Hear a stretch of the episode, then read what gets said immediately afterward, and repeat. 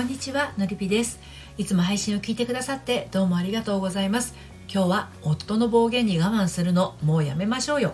というテーマでお話をしていきたいと思います。はい、私は40代目前女性の恋愛や結婚など心のご相談を個別にお受けして心と人生の軌道修正をお手伝いしているセラピストです。はい。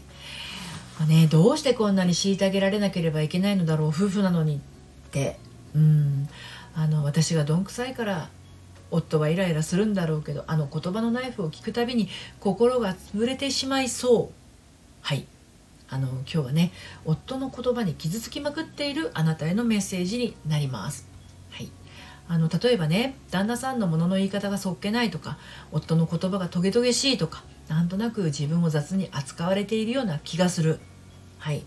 あのこういうねパートナーの言動や態度に心が縮こまってしまいがちな妻っていうのはですねいつもどこかビクビクした雰囲気をね持ってるんですね。はい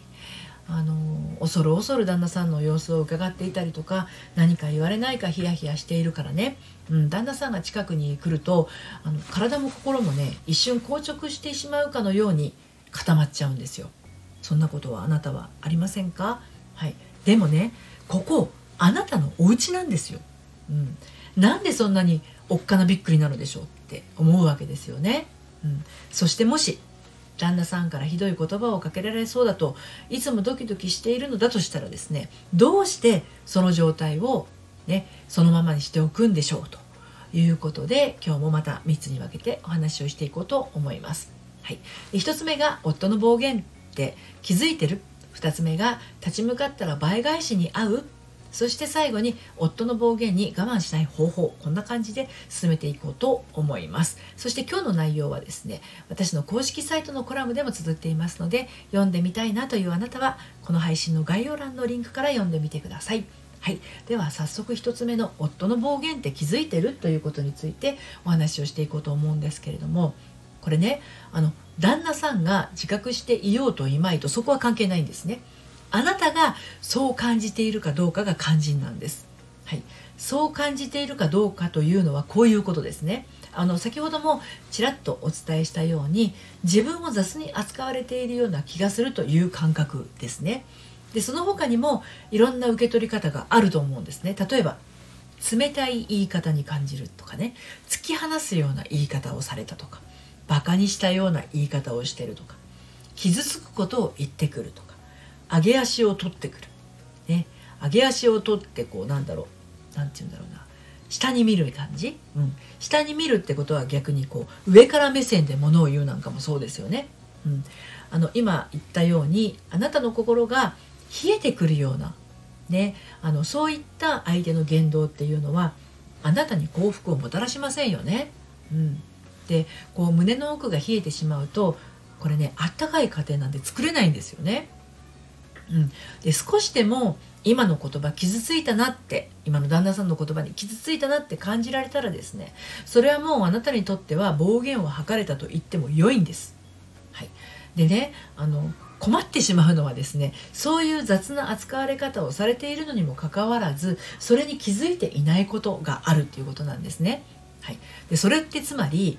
どういうことかっていうとあなた自身が私は雑に扱われて当然な人間だって言っているようなものだからなんですよ。なのでまずは気づくことが大切です。はい、でそのことに気づくのは何かっていうとあなたの心の声なんですね。で心の声ってどんなの？ってあの思うかもしれないんだけどあのまあ、いろいろな感じ方ありますけど胸をチクッと刺すようなこともあると思いますし頭がズーンと殴られたように重く感じる人もいます。肩が重いとか背中が凝るとかいろいろありますけどね。全身が固まってしまうほど悲しみに沈んでしまうなんてこともあるかもしれませんね、うん、でもそういう感覚があるんだったら対処のしようもあるんですよ。で問題なのは雑に扱われているのに自分に心当たりがないのにすぐに自分が悪いと謝ってしまったり言いなりになってしまうこと、はい、あなたは旦那さんの暴言を浴びるために結婚したのでもないし存在な扱いに耐えるために生まれてきたのでもないっていうことを私はお伝えしたいんです。はい、で2つ目の「立ち向かったら倍返しに遭う」ということについてお話し進めていきますけれどもある私のねご相談者様は旦那さんに暴言を吐かれたら必ず反撃していたんですね。はい、以前は言われっぱなしだったんだけど悔しいやら情けないやらでこのままじゃ我慢できないとなって感情で言い返していました。でこれによってどうなったかっていうと旦那さんは一層激しく罵ってくるようになっちゃったんですよ。でどうしてこんなことが起きるかっていうと実はこのね感情で言い返すっていうところにキーがありました、うん、あの感情を伝えるとかあの気持ちを伝えるっていうのはとっても大切なことなんだけれど感情で言い返すっていうのは実はねとっても伝わりにくいんですよ。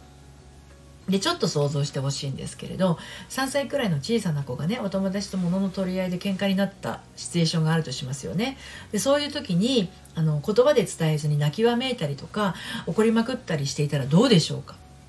うん、本当は何をしたいのか？どうしたいのかがわからないですよね。悲しいんだなとか怒っているんだなっていうのはわかるんだけど何をどうしたいのか？何をどうしてほしいのかがわからないわけですね。でつまり何をどうしたくてそうなっているのかがわからないっていうことです。でするとどうなるかっていうとその子たちの母親も感情で返します。泣くんじゃありません。怒ってもしょうがないでしょ。仲良くしなさい。貸してあげなさいと。でその子供たちの真意はねあのお母さんたちは勝手に推し量って感情で何とか取りやめようとさせらさせるわけなんですよね。伝わり合わないってことですよ。で夫婦も同じで一方が感情でぶつけてきた時に感情で返してしまうとまた感情がやってきてしまうわけですね。で感情同士だから泣いている怒っているというのは分かってもなんでどうして何が原因どうしたいっていうのが分からないんですよ。はい、だから感情を投げられた方は想像することしかできずでそれは得てして自分都合の勝手な空想にしかならないことが多いもんだからね、特にあの夫婦だとそれまでのね経過なども見て勝手な妄想が繰り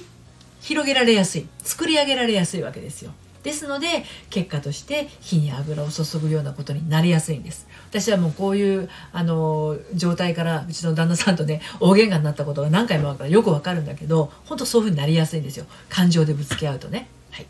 で最後に3つ目、えー、夫の暴言に我慢しない方法についてお話をして締めくくっていこうと思うんですけれども、まあ、今日はね旦那さんの暴言に我慢することをもうやめましょうっていうお話をしているので最後にその方法、まあ、いくつかあるんですけれど一つお伝えをしていきたいと思います。それはね言葉で伝えるということですね。はい、あの気持ちを言葉で伝えるっていうことなんだけどこれね案外難しいことがあるんですよ。でなぜかというと下手をすれば相手を否定することになったり指摘することになったりしてしまってねそれが刺激となってより一層相手を怒らせてしまうことも起こりうるからなんですね。うん、だから旦那さんから暴言っぽいものを浴びせられたらムカッとすると思うんですけれどそれをやめてほしい場合ってそういう言い方やめてとかそんな風に言わないでとか傷ついたとか浮かぶと思うんですよ。で実際そういうふうに言っているんじゃないかなって思うんですけど旦那さんそれでそういう言い方ねしたしたりしてやめてくれますかっていうことなの。そういう言い方やめてとかそんな風に言わないでとか傷ついたって言って旦那さんがやめてくれるかって言ったら多分ねあんまり変がないんじゃないかと思うんですよ。うん、っていうのはそれだけだとなんでダメなのかなぜ妻が傷つくのかがわからないからなんですね。そしてどういう言い方だったらダメじゃないのか気づかずに済むのかもわからないんですよ。なぜダメなのかなぜ私が傷つくのかどういう言い方だったらダメじゃないのかどういう言い方だったら傷つかないのか、はい、これは言い換えればどうだったら OK なのかどう言われたら嬉しいのかっていうことですよね。人は否定されると指摘されたと思って反発したくなるんですね。で旦那さん男性ねはあのヒーロー気質だからねあのスーパーマンのように ヒーロー気質だから基本的には奥さんを守るあの強い人間、うん、スーパーマンって思ってるわけですよ。でも自分のやり方じゃどうもどうもまずいらしい、はい、となると男らしく振る舞う。っていうのがね分からなくなってしまうかもしれないんですよね。うん、めんどくせえな男ってって思いますよね。私もそう思います、うん、でもねここはあの暴言をこれ以上旦那さんに吐いてほしくないんだったらちょっとトライしてみてほしいんですけれど例えばこんな風に言ってみるのはどうでしょうということなんですがその言い方をされると私はダメな人間なのかもって悲しくなるからこういうふうに言ってくれたら嬉しいなとあくまで相手を否定するのではなくて私はこうだからこうしてくれたら嬉しいっていう気持ちを込めて伝えることですね。うん、大体この辺りねものすごく気持ちはそうかもしれないんだけどものすごくはしょってそんな言い方しないで悲しくなるを感情とともに伝えて終わらせてしまっている人が多いと思うんですけどこれだとね全然伝わらないし改善策でもないのでそこから先もどうしていいか旦那さん分からなくなっちゃうんですよねきっと。デリケートな妻の扱いがわからなさすぎてますます横暴な言い方にエスカレートしてしまうのは旦那さん自身がわからないことに対して自分で自分に苛立ちを感じてしまって起きていることなのかもしれないということなんですよ。うん、でそれでもね口だけじゃなくてあの手や足まで旦那さん出てきたとしたらですねそれはもう言語道断のモラハラ音ですからねでそういう場合は一刻も早く逃げてくださいね。はい、そこまで言ってないなら今後のあなたの対応で随分変化するはずです。はい、対処法さえ分かれば妻の役に立ちたい夫としてものすごく頑張ってくれるはずですからね。はい、あのコラムにも書いてますのでちょっとこうじっくり読みたい方はねあの先ほども言いましたけれど概要欄のリンクから読んでみてくださいね。ということで今日は「夫の暴言に我慢するのもうやめましょうよ」というテーマでお話をしてきました。